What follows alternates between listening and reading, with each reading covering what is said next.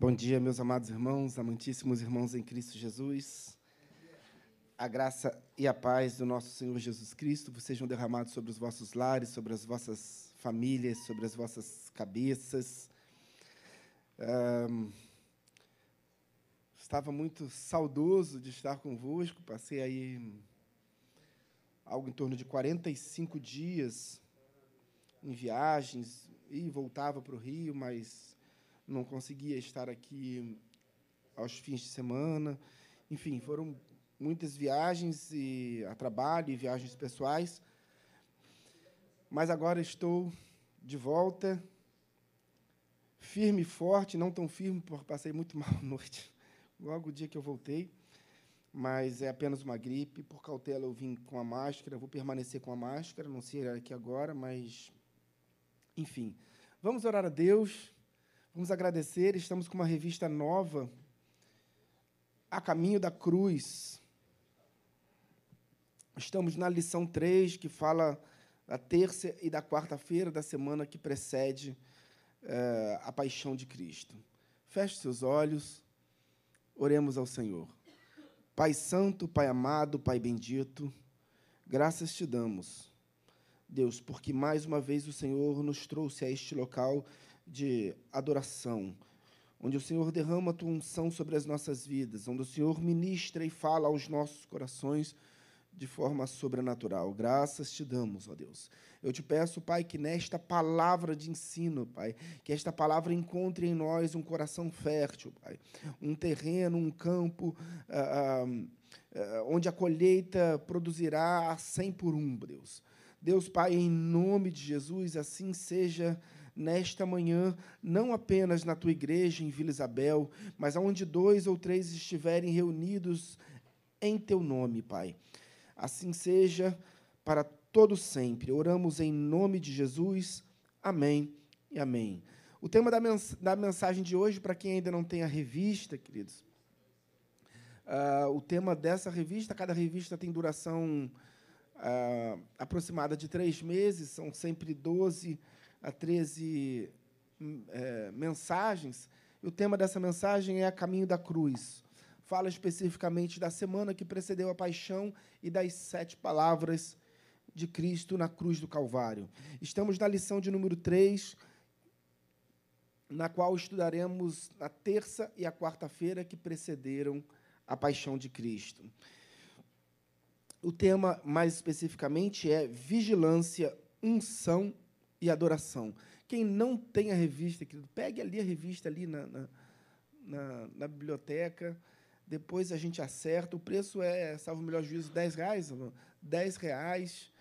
Uh, se você não tem, não tem se você não tem recurso para comprar a revista, não tem problema. O Aluan paga. É só pegar a revista ali que você vai poder acompanhar com mais clareza os textos aqui. Bem? Mateus capítulo 26, verso de número 12. Peço aos amados irmãos que não tenham a revista, que abram as vossas Bíblias. Mateus capítulo 26, verso 12. Assim diz o texto, nos dois versos uh, citados aqui. Porque, derramando este perfume sobre o meu corpo, ela o fez para o meu sepultamento. Mateus 25, versos 1 a 2 e verso de número 6. Então, o reino dos céus será semelhante a dez virgens que, pegando as suas lamparinas, saíram a encontrar-se com o noivo. Cinco delas eram imprudentes e cinco prudentes. À meia-noite, ouviu-se um grito: Eis o noivo, saiam ao encontro de, deles. Eu gosto muito dessa, dessa parábola das dez, das dez virgens. Não dá para a gente estudar ela a fundo aqui, queridos. Mas ela tem um contexto cultural muito forte para os judeus. É, vocês sabem que no casamento judaico, diferentemente do, dos casamentos é, na cultura cristã é, ocidental, quem espera no altar não é o noivo, mas a noiva. Né? Uh, os amigos do noivo conduzem o noivo. Pela, sabe quando você faz um casamento, quando você se casa e você manda os convites para as pessoas que você vai convidar aquelas pessoas que você realmente deseja que estejam na, su, na sua festa de casamento. que participem daquela, daquela cerimônia. Não é assim? Você não vai convidar pessoas estranhas. Não é assim? No casamento judaico não é assim. No casamento judaico, no, os amigos do noivo vão conduzindo o noivo até o altar e vão convidando, batendo de porta em porta. Ei, você quer participar lá do casamento? Quer ser testemunha dessa grande festa? E por isso Jesus realiza o seu primeiro milagre aonde? Casamento. Num casamento. Em que cidade?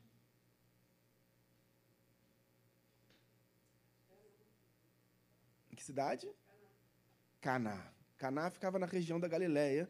Jesus realiza ali o seu primeiro milagre naquela cidade de Caná, na região da Galiléia. Hoje tem ali uma igreja, uh, salvo o melhor juízo, é uma igreja ortodoxa, a ortodoxa armênia, mas eu preciso verificar para confirmar essa informação. É uma igreja muito bonita que foi construída sobre o local, teoricamente, culturalmente atribuído ao milagre de Jesus na região de Caná da Galiléia. Jesus ali multiplica uh, e transforma. Primeiro ele multiplica e depois ele transforma água em vinho. Porque vinho é o símbolo do Espírito Santo, vinho é o símbolo da alegria, e isso já está disposto em Atos capítulo 1. Uh, Deus derrama sobre as nossas vidas unção de alegria, isso é o que diz a Bíblia. Né? Às vezes nós somos pessoas mais carrancudas, Queridos, ora a Deus, pede para Deus derramar unção. Claro, há personalidades diferentes dentro das, do Enneagrama, das, dos nove tipos de personalidade. É, há também ali os temperamentos. Eu vejo, eu sempre falo isso para, para os jovens, assim, é, que pretendem se casar, enfim. Querido, quer ser feliz? Não case. Assim, isso é um um conselho que eu dou do fundo do meu coração: quer ser feliz, não case. É, agora, se você quiser fazer alguém feliz e quiser fazer Deus feliz, case, que você também será muito feliz. Amém? Agora, se eu entro num casamento procurando a minha, a minha alma gêmea, a minha cara metade, é, algo vai dar errado, querido. Algo vai dar errado. Não existe cara, é, cara metade, alma gêmea. Uh, não é Deus que escolhe, é você. Tá? Deus vai abençoar seu casamento, Deus vai abençoar sua união, mas a re responsabilidade pela escolha é sua. Escolheu errado? Já era. Não dá para trocar. Amém? A, é o que a Bíblia nos ensina. Mas Deus nos dá a responsabilidade. Eu me recordo quando Paulo escreve à igreja de Corinto, ele fala do, do, da mulher, a mulher está ligada ao marido até a sua morte, até a morte do marido. Depois que o marido morte, morre, ela pode escolher o novo marido a única condição, ele diz, desde que no Senhor. Também pode, também pode. Eu ouvi, Dani, pode falar. Eu, a Dani está dando um testemunho aqui, pode orar para Deus matar, que aí você pode casar de novo. É, né? Pois é, pois é. A Tati já está ali confabulando ali, assim. Tá?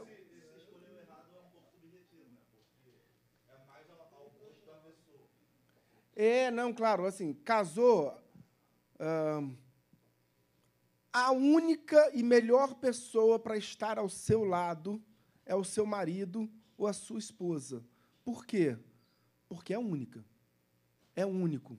Não pode escolher outra. Casou, está casado. Uh, escolheu errado é muito subjetivo, eu concordo. Entretanto, há temperamentos. Ah, eu acho assim que todo mundo para casar tinha que fazer faculdade de psicologia, pós-graduação, mestrado, pós-doc, né, para compreender melhor e escolher melhor, porque senão você vai levar uma bomba para dentro da sua casa, mas aí já era, não dá mais né? porque as pessoas levam as suas, os seus anseios para dentro, jovens levam seus anseios para dentro de um casamento. Não, aqui, essa mulher sim vai me fazer feliz, esse homem sim vai trazer a felicidade, vai preencher o vazio que existe dentro de mim. Não vai, querido. Não vai, porque a outra pessoa também vai entrar com esses mesmos anseios e isso não vai dar certo. Tá?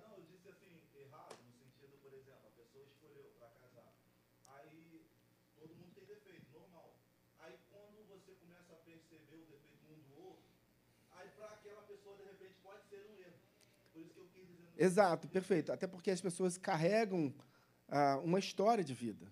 Né? Então as pessoas olham uma pessoa que é totalmente diferente dela, que tem características que ela não tem, que tem benesses na sua vida, atributos bons que ela não tem. E ela acha incrível. Ela olha para a pessoa e se apaixona, porque ela, olha que pessoa incrível, porque ela faz isso, isso, isso, e eu não faço, eu não consigo. Olha o que ela fez, ela fez, e eu não faço. E aí ela se casa com esses atributos bons, mas depois, na, na constância do casamento, ela vai ver que, da mesma forma que a pessoa tem atributos bons, ela também tem os atributos ruins.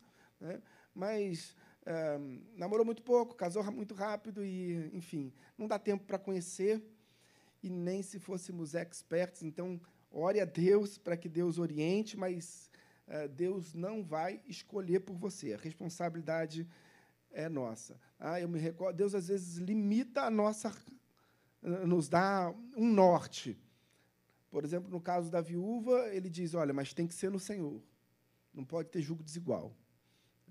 No caso, eu me recordo que o pastor Gama pregou aqui há um, um pouco antes da, das da minha ausência sobre as filhas de Zelofeade, números 32. Uh, ah, vocês se recordam que elas foram até Moisés, pleiteando o direito à herança, enfim.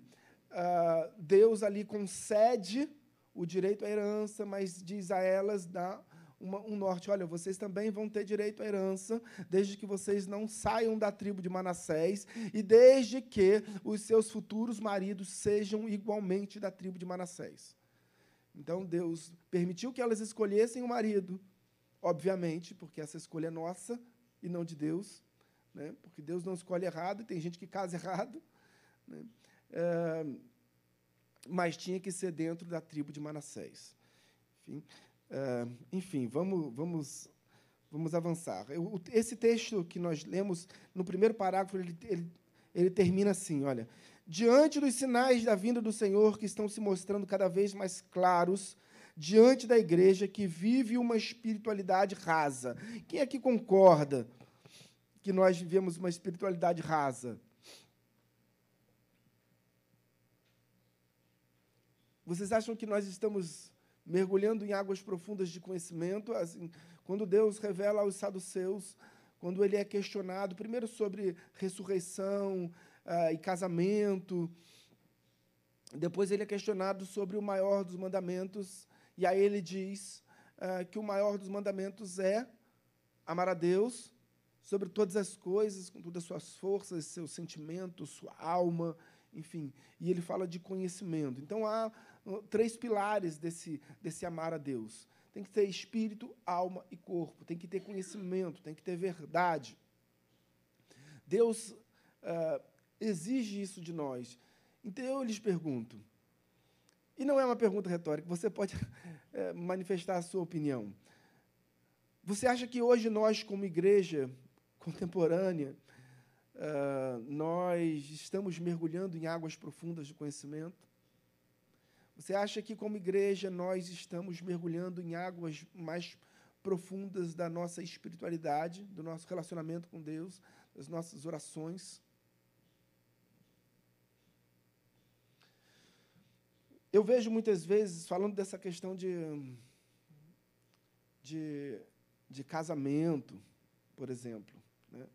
é, eu, eu, eu vivenciei e, e, conheci pessoas que dobravam seus joelhos, seus joelhos para orar pelo casamento de seus filhos. Minha sogra orou durante muitos anos pelo casamento das suas filhas, da Priscila, minha esposa, quando elas eram crianças. E só por isso a Priscila pôde casar com um marido tão bonito. Porque é providência de Deus. Deus, Priscila escolheu, mas é providência de Deus.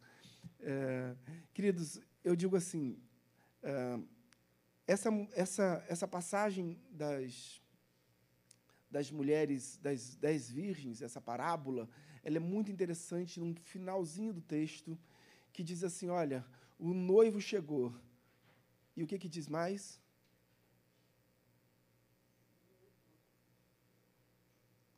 Saiam. Vão lá para fora. Vão lá para fora. O encontro de vocês com o noivo é lá fora. Essa semana eu li o, um, o livro do, do Douglas Gonçalves, do Ministério Jesus Cop.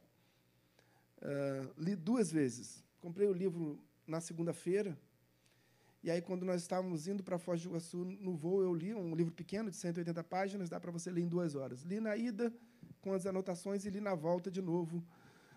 Então, é um livro bastante interessante. Ele fala de que nós não somos uh, seres individuais, somos um ser coletivo. Não dá para eu explicar sobre isso aqui agora, uh,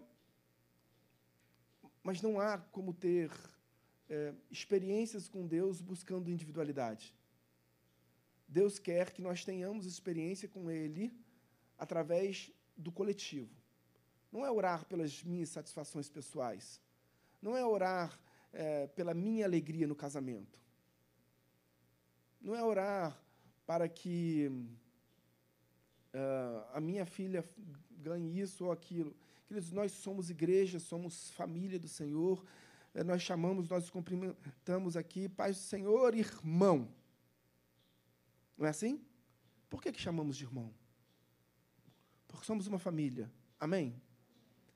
Poxa, você é meu irmão, eu não sei nem o que, que você faz da vida. Você é meu irmão, eu não sei no que você trabalha. Nos seus, quais são os seus sonhos? Você é meu irmão, você ficou de cama na semana passada, eu nem soube. E eu nem orei por você.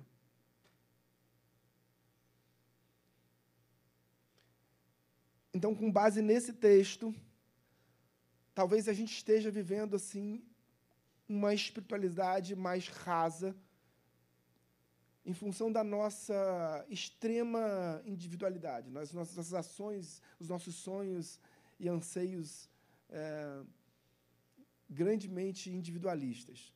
E é fato, é, e esse livro ele traz um parecer que revela um pouco disso, de que a individualidade sempre gera um custo muito alto para a coletividade.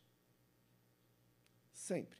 E Deus não cobra de um cobra de todos. Se o meu irmão peca, essa responsabilidade é de quem?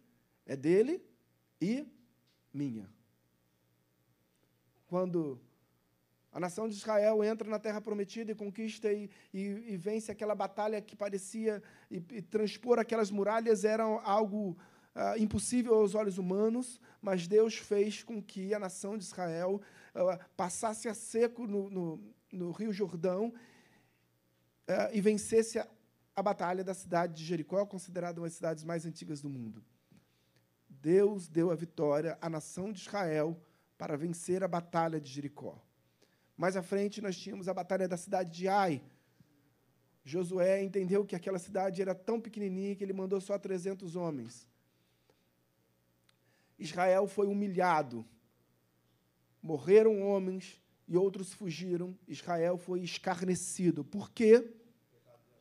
pecado de Acã, porque um homem havia levado despojo de guerra e Deus havia proibido. Você não leve não leve de nada dessa cidade de Jericó. Mas Acã, sensibilizado com, aquela, com aquele ouro, com aquela fortuna, ele diz: Olha, eu vou levar um pouquinho dessa fortuna, e enterrou embaixo da sua tenda. E aí o que, que Deus disse? Acã pecou? Não. Deus disse: Israel pecou. Israel pecou. Então, há um preço muito alto a se pagar. Quando o nosso individualismo se sobrepõe ao, ao projeto de Deus para a coletividade. Deus, quando cria o homem, ele diz o quê? Façamos, porque Deus, o nosso Deus único, o nosso único Deus, é um Deus plural. Deus, quando fala conosco, os projetos dele para as nossas vidas são, pro, são projetos para a igreja, projetos para a coletividade. Claro que Deus vai realizar sonhos, anseios do coração, mas nós não somos nada. Quando é, a, a, família de Cristo, eu digo, os doze apóstolos estavam seguindo e acompanhando Cristo por, muito próximo ali de Cesaré de, de, de Filipe, onde tem ali as ruínas do templo de Pan hoje cidade de Banias, porque os árabes não sabem pronunciar a palavra P, então de Pânias, de cidade de Pan, virou Bânias. Né? Porque cidade de Ban, mas em verdade está se referindo à divindade Pan, ali tem um templo, o templo de Pan, esculpido na rocha.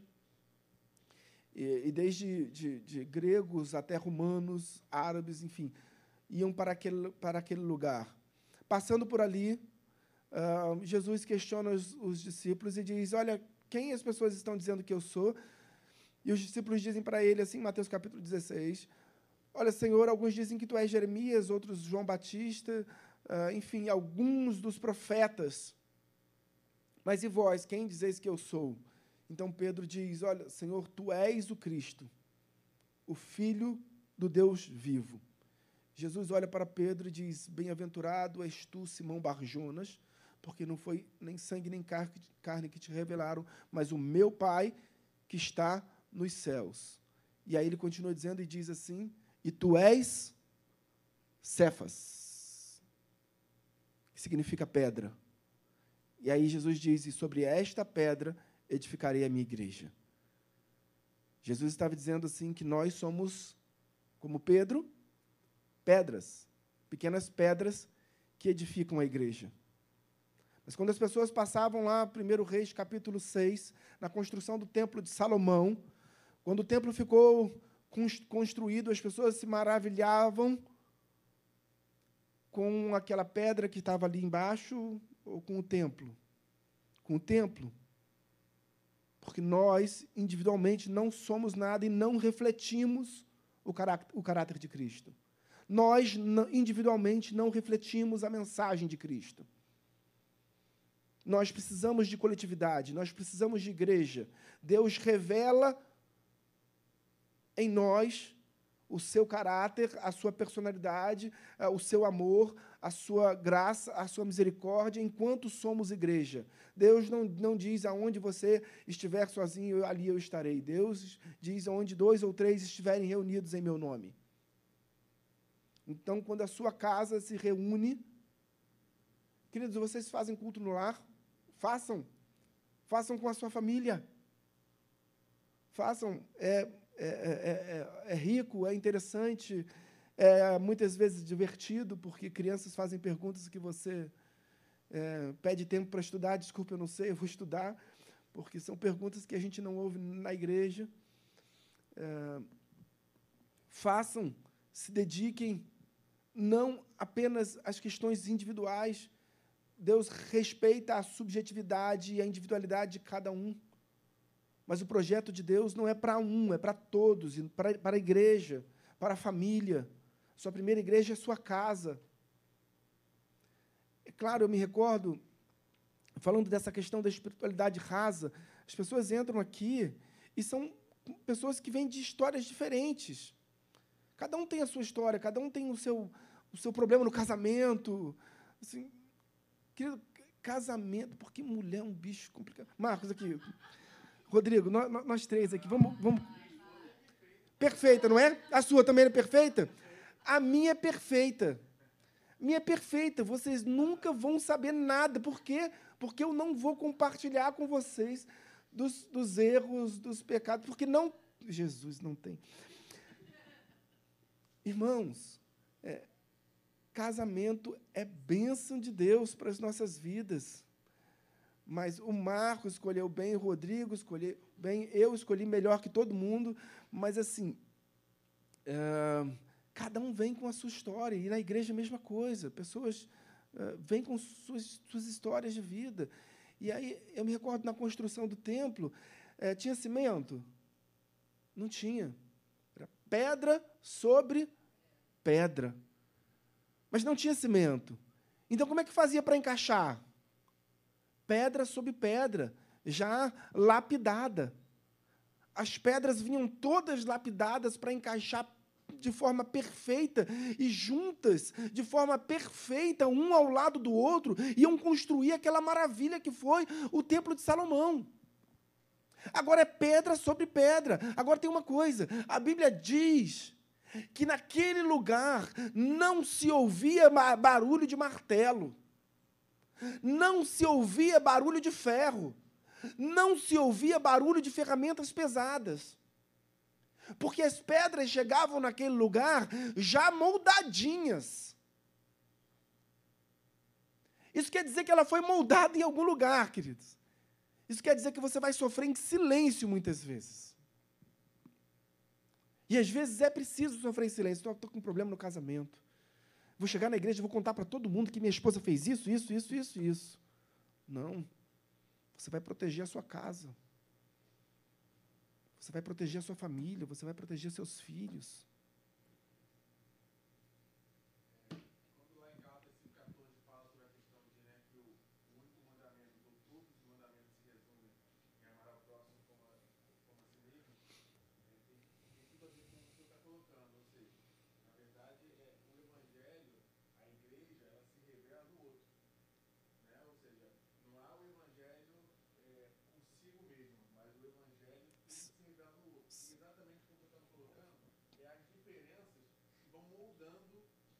Isso. Cada qual e fazendo essa junção perfeita do corpo de Cristo. Que é a sua diferença com a minha diferença, eles precisam amar um ao outro. E eu lhe amar como o Senhor me ama. E dessa forma nossas diferenças serem diminuídas para se encaixar e formar o corpo de Cristo. Então, o Evangelho, no caso, né, ele vai se resumir à igreja exatamente essas diferenças, esses encaixes, como aqui da pedra que o Senhor colocou. Né? 1 João capítulo 4 diz que Deus é amor. Esse amor, o amor é esse movimento. O amor é esse movimento. Para que haja amor, tem que ter aquele que ama e aquele que é amado. Deus é eterno. Amém? Quando Ele é eterno, nós dizemos que Ele é eterno, dizemos que não há início e não há fim para Deus, porque Ele é eterno. Se Ele é eterno, não é apenas que não há um fim, há também a, a, que, que se compreender que não há um início, porque Ele é eterno eterno. Agora, ele é, ele é eterno e ele é amor. Deus é eterno e ele é amor. Mas para que haja amor, é preciso alguém que ame e alguém que seja amado. Esse movimento que Marcos está falando, essa, essa, essa conexão. Se Deus é amor e é eterno, quem ele amava no princípio?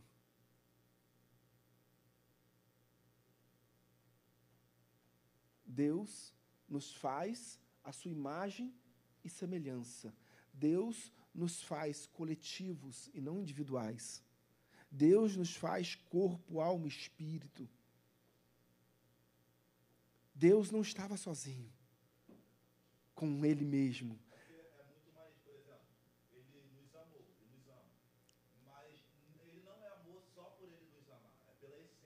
Exatamente. Exatamente. Na essência de Deus, nós temos Deus Pai, Deus Filho e Deus Espírito Santo.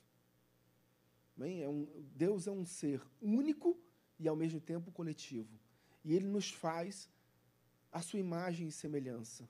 O projeto de, o projeto de Deus é, não é para mim individualmente, é para a igreja para mim enquanto família, para minha casa, onde dois ou três estiverem reunidos. Amém?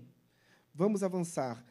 Um, ensinando no templo. Lembrando que, ó, ele diz aqui: naquela terça-feira, Jesus estava ensinando, transmitindo com clareza a palavra do Pai, norteando os ouvintes que ali estavam, quando então apareceram os principais sacerdotes e os anciãos, que representavam o sinédrio, sendo o objetivo deles o de envergonhar o Senhor, haja vista serem eles as autoridades religiosas que ali estavam para interrogá-lo, a fim de que pudessem ter como acusá-lo de algo. Mas diante deles estava Jesus, que ensinava com autoridade. Com que autoridade você faz essas coisas? E quem lhe deu esta autoridade? Vocês lembram do texto que Jesus diz para eles assim: Eu vou lhes responder se vocês me dizerem com que autoridade João Batista batiza nas águas, se o batismo dele é das águas ou do Senhor. Né? E aí eles, com a, com, a extrema sabedoria do Senhor, uh, eles não, não souberam responder, então Jesus disse: Eu tampouco lhes responderei com que autoridade uh, ensino. Mas o fato é, queridos, que nesta semana nós estamos vindo aqui ensinando no templo nesta terceira lição. Mas o fato é que em todos os dias desta semana, Jesus ensinou no templo. E ali muitos milagres aconteceram, inclusive. Né? A Bíblia diz que Jesus pernoitava no Monte das Oliveiras, mas quando vinham os primeiros raios de sol, Jesus saía do Monte das Oliveiras, ou seja, do lado de fora da cidade. Quando a Bíblia se refere ao Monte Olival, ao Monte das Oliveiras, não significa que Jesus estivesse dormindo debaixo de, uma árvore. Uh, ao relento. Não, Jesus estava dormindo ou em Betânia ou em Betfagé, nos dois vilarejos que ficavam ali em cima do Monte das Oliveiras, onde Jesus tinha amigos, eh, pessoas queridas, inclusive a casa de Simão o leproso, a casa de Lázaro, de Maria, e de Marta. Então, Jesus pernoitava ali, quando clareava o dia, Jesus entrava na cidade de Jerusalém, descia ao Monte dos Oliveiras, atravessava o ribeiro do Cedron e subia para dentro do templo pela porta oriental, que é a primeira porta uh, para quem vem uh, do Monte das Oliveiras. Jesus entrava e já se assentava ali no pórtico de Salomão, e ali ele permaneceu durante toda esta semana. Claro, caminhava por Jerusalém, foi, ia ao cenáculo, a última semana a ceia foi no cenáculo. Cenáculo que era onde? Fica aproximadamente 400 metros ali da, é, do Templo de Salomão. Era o segundo andar da casa de quem? De João Marcos. Casa de Maria, mãe de João Marcos, do jovem João Marcos. Vamos avançar. Então, fato é que Jesus estava ali ensinando todos os dias e não somente nesta terça-feira o grande mandamento. Naquela terça-feira, integrantes dos dois principais grupos religiosos judaicos, os saduceus e os fariseus, tentaram enredar Jesus. Por que, que a Bíblia diz que eram os dois principais grupos religiosos judaicos? Quantas facções judaicas, quantos grupos existiam em Israel? Eram cinco principais grupos, mas os dois principais eram os saduceus e os fariseus, porque eles compunham o o Sinédrio, o grande Sanhedrim, o grande Sinédrio. Uh, ah, 35 fariseus, 35 saduceus. Os saduceus ocupavam o Sinédrio por uma questão política, e eles funcionavam, de fato, mais como um partido político do que um grupo religioso. Os, fariseus, os saduceus, por exemplo, não acreditavam em anjos, não acreditavam em ressurreição, né? era um grupo mais político. Os, os fariseus eram como os crentes de hoje. Tá? Então, quando a Bíblia, quando Jesus diz assim, olha, vocês são hipócritas, né? estão na igreja, mas não me adoram, não oram, a sua individualidade exacerba sobre, sobre a coletividade, é, extrapola, sobrepuja sobre a coletividade, enfim. É, vamos avançar. Depois ele diz assim: destes dois mandamentos dependem toda a lei e os profetas. É o final do verso 40 de Mateus capítulo 22. Eu gosto muito desse texto, porque a gente sempre lê e a gente termina um pouquinho antes. Ele diz assim: Olha, ame o Senhor, seu Deus, de todo o seu coração, de toda a sua alma, de todo o seu entendimento.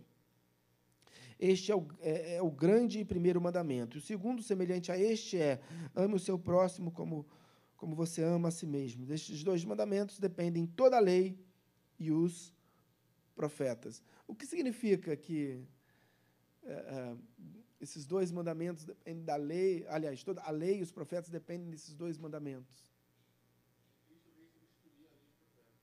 Exatamente. Os mandamentos e as profecias do Antigo Testamento se cumprem na pessoa de Cristo, se resumem na pessoa de Cristo. O Antigo Testamento serve para ensino, serve para demonstração, para exortação, mas em especial para apontar para Cristo, para anunciar Cristo. Bem? Vamos, só para a gente conseguir concluir. A parábola das dez virgens. Ainda naquela terça-feira, Jesus começou a falar do palatável e inefável reino dos céus através de uma história sobre dois grupos de pessoas. O grupo das imprudentes, composto por cinco virgens, e o grupo das prudentes, composto por outras cinco, podendo representar o símbolo percentual de uma realidade que aponta a 50% da igreja. Basicamente, tanto as imprudentes quanto as prudentes tinham uma certeza: o noivo vai chegar. O texto registra que elas saíram a encontrar-se com ele, Mateus capítulo 25, verso 6. Entretanto, as imprudentes não levaram azeite e nem vasilhas, diferentemente das prudentes, demonstrando que não estavam prontas para tal encontro. Um, nós podemos dizer, com toda a força do nosso sentimento, da nossa alma e do nosso coração, que nós ansiamos pela volta de Cristo neste momento? Nós somos a noiva do Cordeiro, amém? Há algo mais precioso para a noiva do Cordeiro do que se encontrar com o Cordeiro, do que se encontrar com o seu noivo? Há algo mais precioso para a noiva que anseia pelo dia da grande festa, das bodas, da cerimônia, que esse encontro maravilhoso da noiva com o noivo? Será então que nós, como noiva do Cordeiro, podemos é, afirmar com, com propriedade que nossos corações, os nossos sentimentos anseiam verdadeiramente pela, pela volta de Cristo hoje, nesse momento, agora? Ou será que você fala assim para o Senhor, agora não dá. Volta, sei lá, semana que vem. Agora. Pode ser ano que vem, Senhor, porque esse ano eu queria comprar minha casa própria. Esse ano eu queria ver o Flamengo ser campeão de novo.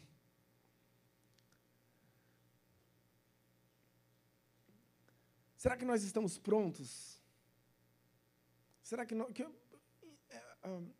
mais do que estar pronto, será que nós queremos a volta de Cristo verdadeiramente?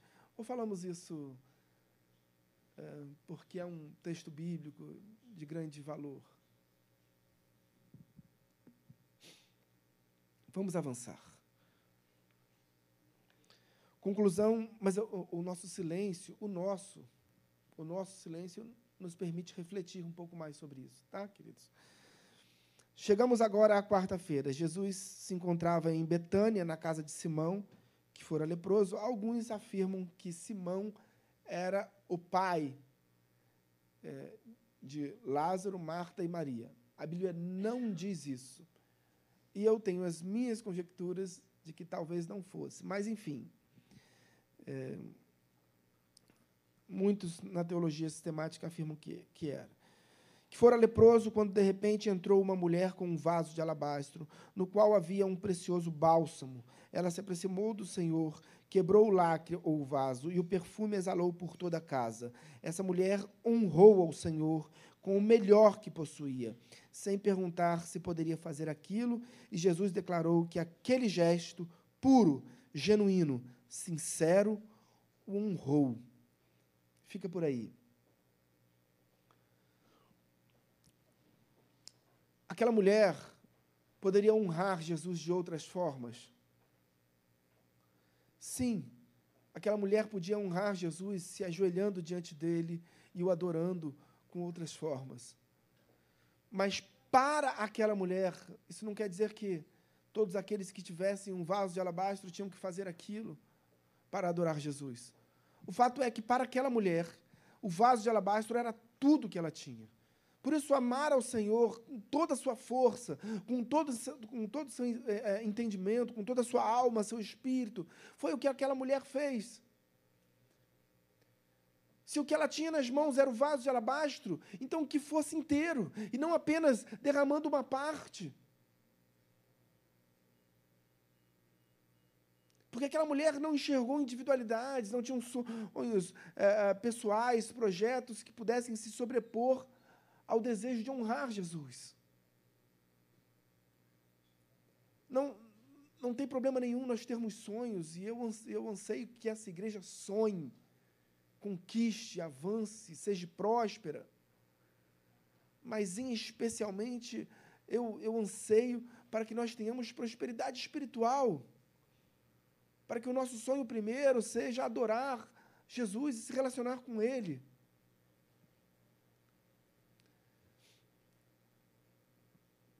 Amém? Ah, vamos encerrar. Já está na hora, vamos encerrar. Feche seus olhos, eu quero orar pela sua vida. Ficou alguma dúvida? Eu acho que foi mais hoje, né, mais simples, menos teológico.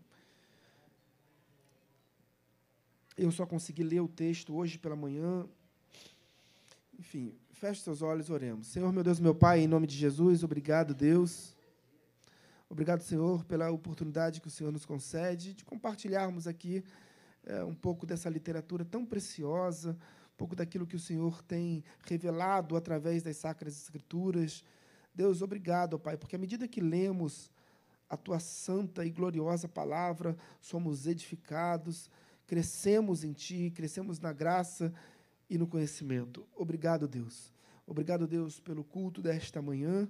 Obrigado pela, pela palavra, pelo pregador, pela pregadora desta manhã. Derrama unção sem medidas sobre a vida do pregador desta manhã, Pai. Essa é a nossa oração que fazemos a Ti em nome de Jesus. Amém. Amém. Deus abençoe a todos.